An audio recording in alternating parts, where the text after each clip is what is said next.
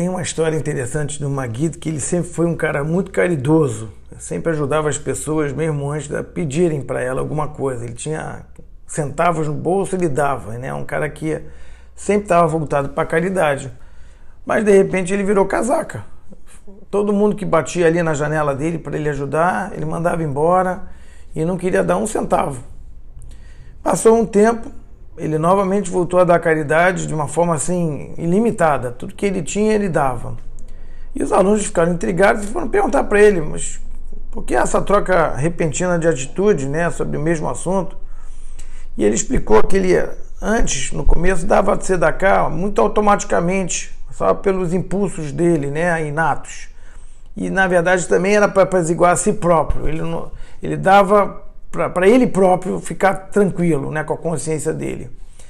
Mas ele parou de dar justamente porque ele queria era controlar e ele se tornou insensível nesse período, ele se tornou insensível emocionalmente é, sobre os problemas dos outros. É, que eu assim, me questiono se isso é o, é o ideal, né? Mas ele fez isso porque ele não queria ser marionete das emoções. E quando ele percebeu que ele já podia se controlar, que ele não estava dando só para se apaziguar a si próprio, ele voltou a, a, dar pelo motivo certo, que é fazer a vontade divina, que é dar o que não nos pertence.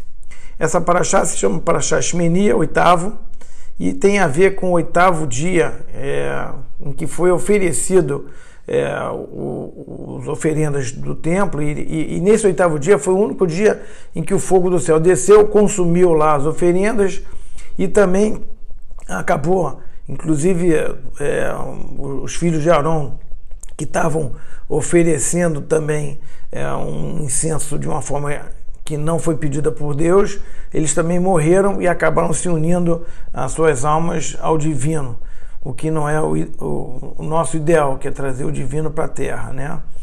Então essa paraxá também fala uma coisa interessante sobre os animais kasher, aqueles que a gente deve comer ou pode comer na museade. É isso que é o ideal, né? Que se a gente puder comer dessa forma é o ideal. Que, e nos, nos mamíferos eles têm dois sinais. Um é que a pata tem que ser fendada, né, ou aberta, e o outro é que ele tem que ser ruminante. E esse ano eu aprendi uma lição legal é, sobre isso. É, nós tocamos a terra através dos nossos pés, os animais da mesma forma. E o conceito que a gente é, o que a gente come, tem a ver com isso também. Por quê? Os animais que têm a perna, a pata fendida, né, eles têm uma fenda entre, a, entre a, é, no, no casco da pata deles, eles têm é, uma característica interessante que a pata, ela, ela, por ser fendida, ela deixa passar a luz também.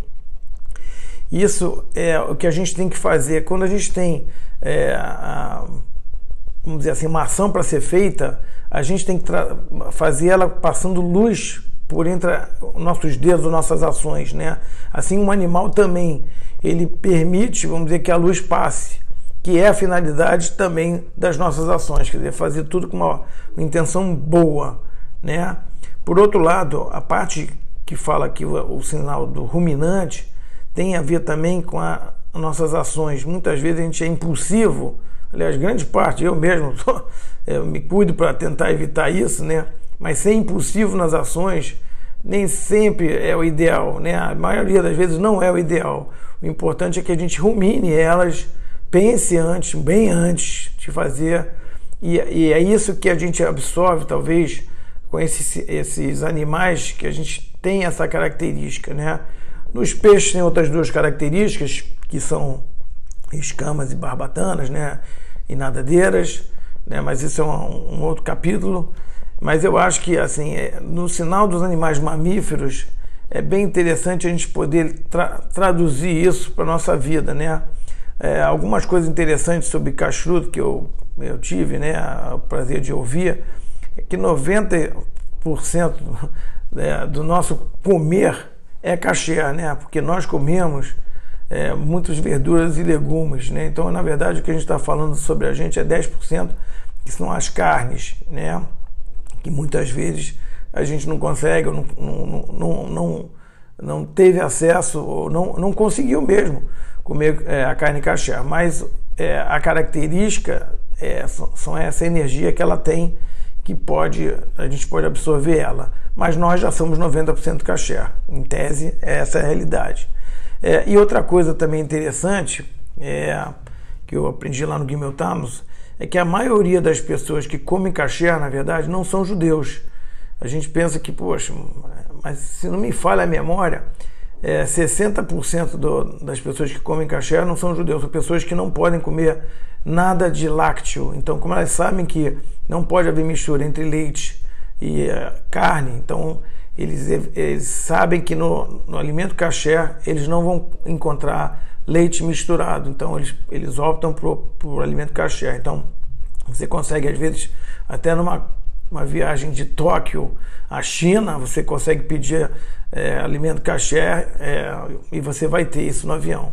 Então, é, juntando as histórias aqui, eu acho que o autocontrole que a gente pode ter no que a gente come pode ajudar os nossos pensamentos, nossas ações do dia a dia. Então, que você tenha esse, é, essa possibilidade, nem que seja uma vez na semana, de conseguir fazer isso, já está já tá bom, está no caminho. Então, uma boa semana para todos, só alegrias. Eu queria agradecer a todos que ouviram até aqui a, é, nossas mensagens, né, que não são minhas, são né, da Astorá. Ao mesmo tempo, é, dizer que se vocês puderem compartilhar, é sempre bom mais pessoas também ouvir.